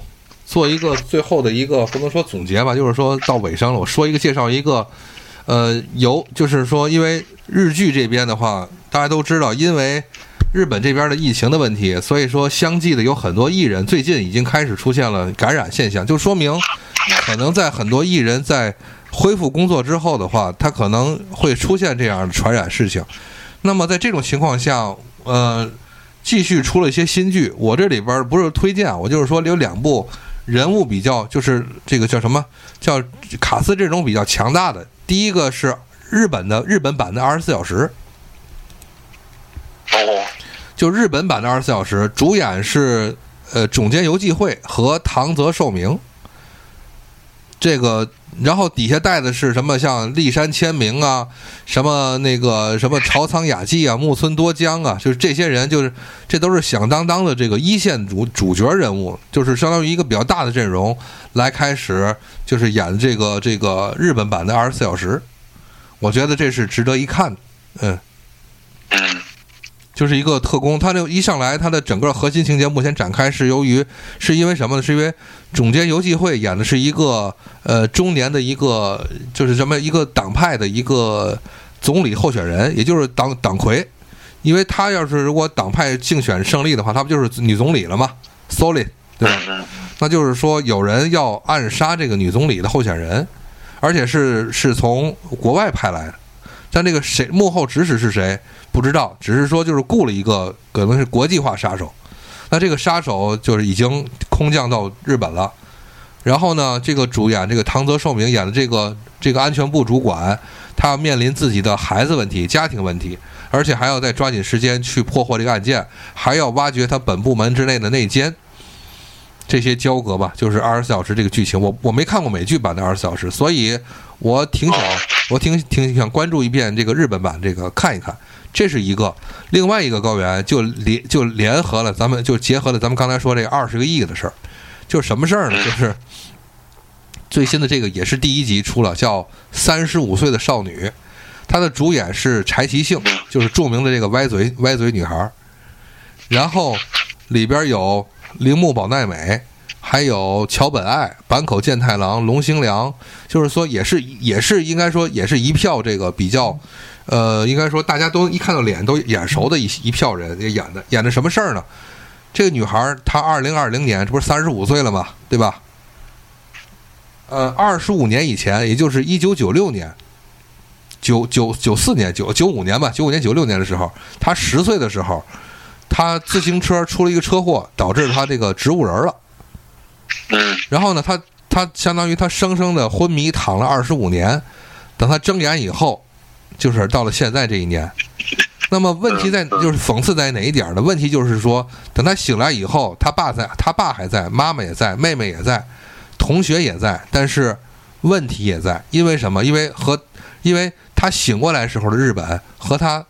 呃，十岁的日本是是不一样的，也就是说，他在十岁的时候，对于未来、对于生命、对于家庭是幸福的、充满希望的、有未来的。但是当他醒过来之后，爸爸妈妈已经离婚了，妹妹呢和妈妈也决裂了，然后呢，妹妹的爱情也遇到了问题。爸爸那边再婚，和和自己的妻子、和自己再婚的妻子和儿子和那个再婚的儿子也有问题。那么妹妹爱情有问题，妈妈这边为这个守护她二十五年，也是也是就是熬白了头，包括他的同学也面临着这个社会危机。也就是说，他再醒过来的日本和二十五年前的日本是不一样的。那么就是通过一个十岁心智的三十五岁的一个女人，是如何看待，就是她眼中周边的人是是非非是一个什么样？这是一个很有意思的一个，我觉得是一个情节。就真的是，就是说，挺就是不容易，人生不容易。就是到时候就是说，你十岁的时候，高原，你可以想想，你十岁的时候对这个世界的未来是一个什么想象？你到现在，你你是三十五岁吗？我三十七岁，你三十七，那就是说你现在回再再再想想，他是不是你当全世界包括你自己，你周围所有人是不是你你十岁的时候畅想那个样，对吧？嗯嗯，所以我觉得这题材挺好，真的题材挺好，就是都都他妈不容易，哎，就没有一个开心。我就关心他妈的那个福音，呃，以为什么时候他妈的赶紧的。再弄了，再弄了，问就是问就是在做，问就是在做了。闪闪光的哈萨维，他妈的赶紧的！闪还闪不了了，闪不了了，模型还没做好呢。大大白鹅不是给你出了吗？你先买了，你先买着。我他妈不买，我就要看动画。对，大白鹅不是给你出了吗？你先买着。你你不买大白鹅，人家怎么出？你大白鹅得买齐了，得，他得他得到大白鹅销售到一定量以后，他才会给你出。再次提醒啊，公告啊，近期无十分必要，不建议前往青岛旅行出差。啊，已经说了再，次提醒。嗯外风，从外边封。嗯如果是从青岛旅游的，就就自己自己赶紧主动点儿，主动交代。哎，嗯，是考验人性的时候。考什么人性？就这么就这么凑合过吧，看看看点好剧，买点买点模型。反正我最近不花钱了，我我没什么买的，嗯，对吧？然后就是值得期待的，像高原说到的动画片这一块儿的话，我们能期待的就是 EVA，您能把赶紧把它出了，对吧？嗯，给大伙儿一个痛快的。是然后闪光的哈萨维的 OVA，对吧？你也给他给大伙儿一个痛快的。嗯，真是赶紧的，老吊胃口。对。哎对了，就是那个模型那边，我昨天看了一下 HGUC 的那个呃不 HUGC 的那个那个那个就是猎犬，你还记得吧？咱俩讨论过。看记得马上出啊！不不不，延期了，是九月份出，结果延到十月份，延期一个月。嗯嗯嗯，那也这这这个，买不买？我肯定不买，跟我不是我的菜，我买它对对，你这像这种畸形的货都是我喜欢的。嗯，行，那就是呃带着大家去以逛超市的形式，我们兜了一大圈儿，反正有用的没用的，关于体育的、社会的东西都说了。呃，美剧、国产的东西、电影、日剧的一些东西都说了。如果说专，其实大家也知道，我们有专聊美日剧的节目。反正现在我在跟耗子呀、小维他们在计划计划，怎么也得在年底之前得录两期，把这一年的这些日剧得好好说道说道，对吧？也可能在我们是就是在我们录，即使录日剧的时候，呃，能不能麒麟能不能就是这个光秀能不能出来了？麒麟没戏，他是跨年了，他今完结了。不是，我就说，关键是这个剧情，但那天大家不都说嘛，都十月份了，光秀还没出世呢，我操！不是他，因为因为他就这样儿，你想他，他就马上他要迎来那什么了，就那几年非常快啊。嗯，他这就他他三五年他没法儿三五年，他就三五年。对呀、他没法儿那个，已经我觉得就差不多了。其实就他这点事儿，就三十集就能完的事儿，你知道吗我？操这这这，三十集、十集就完事儿了，十集就梗了，我看！哎，还是就是那天看那个字幕上说的，还真是我第一反应，不就是个荀彧吗？是吧？荀彧可比他熬熬的，人荀彧早早出世，荀彧的家世可比是他好。啊，我就我就说这理念嘛，是吧？先说个理念，他顶多是个庞统，熬的前前就熬到后半生 出来两两年足。哼那行了，就这样吧。嗯，说了很多，呃，就是眼前的东西，请大家还是那句话，就是结合到呃翻到节目开头两个小时一个多小时之前，像高原说的，请大家自己去看，自己去感受，相信自己的判断，相信自己的感受就 OK。对，呃，不是不要听别人的话，是不要把别人的话当成这个是你看到的东西的真实的一面就 OK 了。对对对，就就有就有主见呗，就是这样，坚持自己的观点。但是有一个问题，就是有一个有主见，请大家要端正自己的主见。你你要你要你要学会审视和不真的，你要学会审视和自检自己的主见是否有理有据有三观。难难难也得做，难难也得做难。如果你觉得不难，如果你你不想努力上进的话，你就是我跟高原那四十个亿。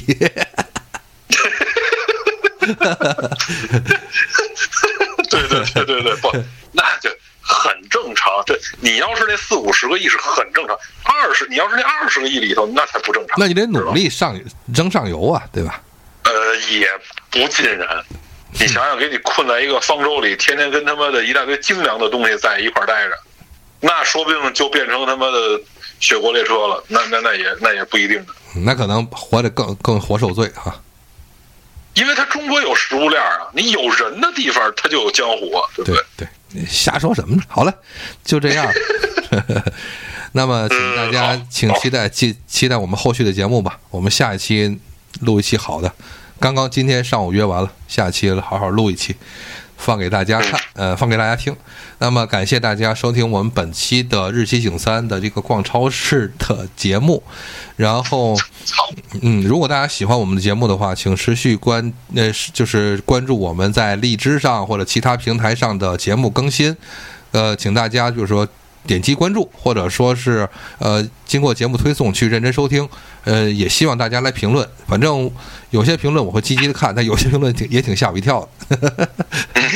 嗯，嗯，有有有思想或者你有想说的就交流吧，就给我们留言就行了。嗯，就这样，没有多说了。谢谢大家收听我们本期的节目，拜拜。拜拜。没有没有音乐了，就这样，拜拜。